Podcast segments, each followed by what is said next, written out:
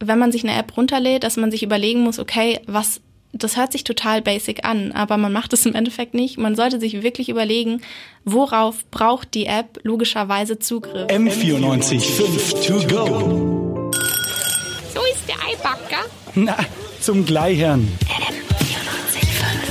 Sabi, was hältst du eigentlich so von Snapchat-Filtern?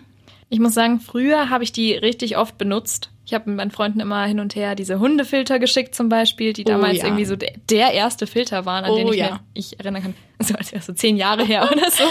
Ähm, aber mittlerweile muss ich sagen, benutze ich die gar nicht mehr. Also ich benutze auch Snapchat nicht mehr so häufig, aber ich war letztens mal wieder auf der App drauf. Es gibt mittlerweile halt so viele verschiedene Mega viele. Filter. Also es Ja. gibt so einen Filter, äh, wo du als Frau ausschaust äh, wie ein Kerl oder wie ein Baby oder so. Es gibt richtig, richtig viele. Das Ja. ist richtig krass. Aber hauptsächlich machen die einen ja eher schöner, beziehungsweise wollen ja, einen noch schöner. entweder so machen. richtig, ver- also richtig crazy oder es gibt halt diese Filter, wo du einfach so richtig weich gezeichnet bist und dann wunderschön aussiehst und Genau. kein einziger Pickel auf der Haut, kein einziger Mitesser. Genau, wo einem dann scheinbar so eine Tonne Make-up ins Gesicht geklatscht Ja. wurde oder keine Ahnung, irgendwelche Blümchen im Haar. Mhm. Und dann gibt's auch noch einen Filter, der ist komplett anders. Der lässt einen nämlich richtig alt aussehen. Ganz genau. Es geht nämlich um die Face-App heute im M495 To Go Podcast mit Sarah und Sabrina. Und vielleicht habt ihr von dieser App schon gehört, die ist momentan irgendwie überall. Also Voll, die Bilder ja. von dieser App sind überall in meinem Instagram-Feed, auf Facebook, auf Twitter, sämtliche Plattformen irgendwie vollgespült. Platz eins der deutschen Download-Charts. Krass. Tatsächlich. Krass. Ja, crazy. Vor Instagram und Facebook und wie sie alle heißen. Also es erobert echt gerade Social Media im Endeffekt. Crazy. Das Prinzip ist ja einfach, dass du ein Foto hochlädst von dir Hm. und dann kannst du schauen, wie du als alte Oma aussiehst. Als Omi aussiehst, Ja. ja. Oder als Opa. Und ja, es ist total, es ist einfach täuschend echt. Und ich glaube, Es ist krass. Ich habe Ja. das heute Morgen ausprobiert, weil ich einfach so neugierig war und ich find's heftig, wie ich aussehen werde, wenn ich alt bin. Also ich- keine Ahnung, das war richtig krass. Die Falten sahen auch so richtig realistisch Ja, aus irgendwie. ja. Und ich war, ich habe mich danach im Spiegel angeschaut und die sind auch nicht da. Es war tatsächlich diese App, die irgendwie das so da da, da reingezeichnet hat in mein Ja. Gesicht. Das ist richtig, richtig krass. Ja, voll. Und ich finde, man erkennt auch voll seine Eltern oder seine Großeltern auch teilweise in Ja. sich. Also es ist schon ganz schön gruselig. Ja. Und irgendwie, ja, die gibt's, die gibt's aber schon seit 2017, diese App. Also komischerweise gibt's sie schon seit zwei Jahren. Hä, wieso ist sie dann jetzt erst so richtig Ja, die Populär erlebt, geworden? Die erlebt jetzt gerade ihren zweiten Frühling.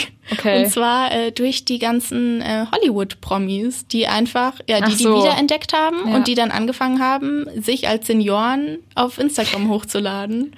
Und es ist halt dadurch, dass es so täuschend echt aussieht, ist es jetzt richtig durch die Decke gegangen. Aber im Endeffekt macht man sich gar keine Gedanken, wie das eigentlich funktioniert und wie das sein kann, dass es so täuschend echt aussieht. Ja, wo wirklich jede einzelne Gesichtszone irgendwie auch erkennbar ist, Ja. wie das da genau funktioniert eigentlich. Ja, ist so heftig. Und wir haben da mal recherchiert und tatsächlich ähm, arbeitet FaceApp mit der künstlichen Intelligenz.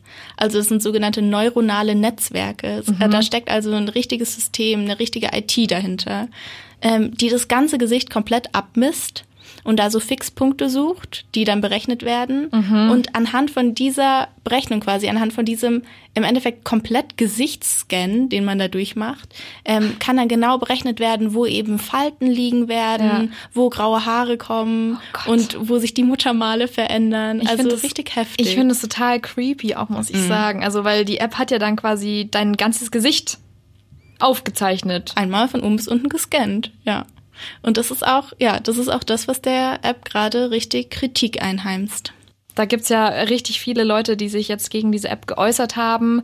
Selbst ja in der Politik auch die Leute skeptisch werden und die, die Leute vor dieser App warnen. Ne? Ja. Also es ist, Ja. du hast es auch ein bisschen genauer noch gelesen. Was, was hat denn die Politik dazu gesagt? So ja, genau. Also ein US-Demokrat, der Schumer, der bekannteste eigentlich in Amerika, der will die App jetzt vom FBI überprüfen lassen und es läuft auch aktuell. Okay. Also richtig krass. Und der ähm, Bundesdatenschutzbeauftragte und SPD-Politiker Ulrich Kelber warnt auch vor der App. Also lauter Experten empfehlen eigentlich fast, die App nicht zu benutzen. Okay. Und wir haben uns ja spontan gefragt, okay, ich meine, es ist eine App, wie jede andere auch, also Facebook und Instagram, die speichern auch laufen, weil Eben, also, das frage ich mich halt, Daten. weil da ist es immer in der Kritik so Facebook, ähm, WhatsApp und Instagram, so Genau. gibst du denen deine Daten, gibst du denen quasi dein ganzes Leben. Genau.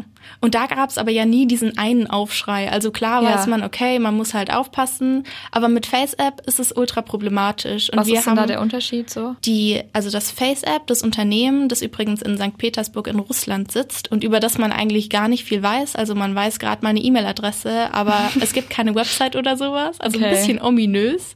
Und dieses Unternehmen behauptet, dass es nicht auf private Fotos zugreift. Also, dass es quasi wirklich nur die Bilder anpackt, die man dann letztendlich auch hochlädt und Mhm. bearbeiten lässt. Das steht in, in den AGBs drinnen oder? Nee, das steht nicht genau? in den AGBs, sondern das behauptet das, das behauptet das Unternehmen einfach. Ach so, Also in einem okay. Statement behauptet das Unternehmen, es, also es greift wirklich nur auf die Bilder zu, die man dann auch hochlädt. Hm, okay. Wenn man die AGBs aber durchliest, also das Kleingedruckte, Ja. dann steht da drin, dass die auf die komplette Bildergalerie zugreifen. Also auf Ach, alles, was man quasi auf seinem Handy gespeichert hat, von Screenshots bis zu, keine Ahnung, irgendwelchen Sommerfotos. Oh mein Gott. Und da ist halt das Problem, dadurch, dass die sich da widersprechen und im Endeffekt niemand so genau weiß, okay, ähm, was machen die jetzt eigentlich mit meinen Daten? Mhm. Und du kannst natürlich, ich habe lauter Screenshots auf dem Handy und jeder ja, weiß ich habe mir auch natürlich. gerade gedacht, so irgendwelche privaten Sachen oder Ja. so. Ich meine, teilweise speichern ja Leute auch irgendwelche Kontoauszüge, ja. Kontonummern oder boah, Ja. krass, ja. Ja.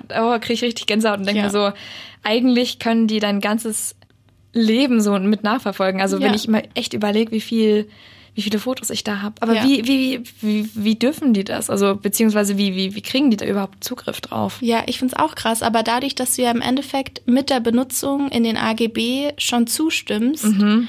funktioniert es scheinbar. Aber es ist eben eine Grauzone, weil sie es ja auch anders behauptet haben. Ja. Und ähm, weil du ja als Nutzer im Endeffekt auch gar nicht wirklich davon mitbekommst. Also was du ja als Nutzer bewusst machst, das ist ja ein Bild hochladen, das dann bearbeitet wird. Aber in dem Moment willst du ja nicht, dass dieser Bearbeitungsserver auch noch auf deine anderen Daten zugreift. Das heißt, die überlisten dich als Nutzer im Endeffekt. Und das ist jetzt dieser Aufschrei, weil du das einfach, du stimmst da nicht bewusst für zu. Und ich denke, das wird jetzt noch eine Riesendebatte, weil ja, weil es eben diese Grauzone ist. Vor allem, man ist da als als Nutzer wird man da echt im Stich gelassen, weil natürlich hast du natürlich schon, also du hast ja schon ein Bild hochgeladen. Ich kann es quasi gar nicht mehr rückgängig machen. Wahrscheinlich, genau. Das heißt, du kannst die App jetzt deinstallieren, aber es bringt dir im Endeffekt gar nichts mehr. Und was man noch dazu sagen muss an der Stelle ist, ähm, und das ist auch ein Knackpunkt, ein Unterschied zu Facebook und Insta also Instagram speziell und Snapchat, dass ähm, die Bilder auf einem externen Server bearbeitet werden. Das heißt, normalerweise lädst du dir eine App runter und dann ähm, wird quasi das Bild, das ist bei Snapchat so, wird ja direkt auf deinem Smartphone ähm, bearbeitet. Also der Filter, der geht von deinem Smartphone aus. Ja.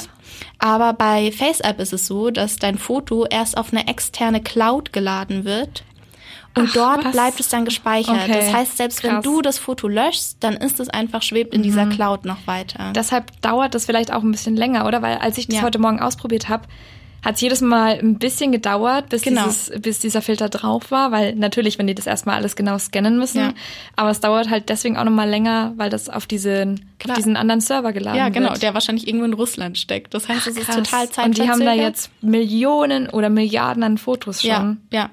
Und die, ja genau, und die bleiben in dieser Cloud hängen. Und Mhm. wenn das Unternehmen natürlich irgendwann mal verkauft wird, weil es ja mittlerweile auch einen riesigen Wert ähm, oder voll an Wert zugenommen hat, dann, ja, dann fragt sich halt jeder, okay, was passiert mit den Daten?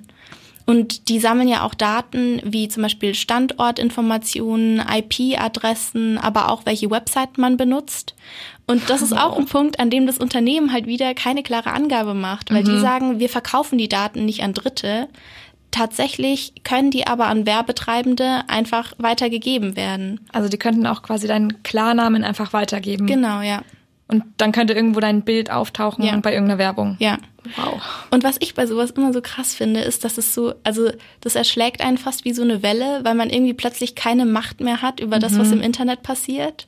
Und man macht sich auch so wenig Gedanken drüber. Total. Also man, ich selbst, ich benutze ja auch jeden Tag Instagram oder schau mal auf Facebook nach und ich mache mir einfach keine Gedanken drüber, was da passiert. Würdest du denn diese App jetzt noch empfehlen? Also würdest du die dir noch mal runterladen jetzt nach dieser Debatte? Ja, ich habe einfach dadurch, dass man jetzt auch so viel darüber weiß und dass im Endeffekt so viele Experten davon abraten, ja, ich glaube, von der Face-App würde ich einfach die Finger lassen. Ich glaube, man, ich glaube vor allem auch bei mir, dadurch, dass ich das jetzt weiß, werde ich, sollte ich mir zukünftig noch mal irgend so Face Bearbeitungs, Gesichtsbearbeitungs-App, wie auch immer, runterladen, dass ich mir da echt vorher nochmal ja, die AGBs vielleicht ein bisschen anschauen werde Ja. und auf jeden Fall auch mal gucken werde, dadurch, dass es einfach so eine Face-App ist, die dein Ja. ganzes, die dein ganzes Gesicht Ja. scannt. Gerade dann sollte man irgendwie dann nochmal Ja. zweimal drüber nachdenken. Ich glaube, was man einfach jedem als Tipp mitgeben kann, ist, dass man sich, wenn man sich eine App runterlädt, dass man sich überlegen muss, okay, was, das hört sich total basic an, aber man macht es im Endeffekt nicht. Man sollte sich wirklich überlegen, worauf braucht die App logischerweise Zugriff. Also wenn das jetzt so eine Face-App ist, dann braucht die nicht auf meine komplette Galerie Zugriff. Dann braucht die auch nicht auf meinen Standort Zugriff. Dann braucht die auch nicht auf ja, auf so Sachen wie IP-Adresse und Das. Internetzugang Ja. Zugriff. Und wenn man, wenn man sowas liest, dann muss man, glaube ich, wirklich hellhörig werden und im Zweifelsfall einfach mal einen Schritt, einen Schritt zurücktreten und ein bisschen recherchieren, was denn dahinter steckt. M94 5 to go.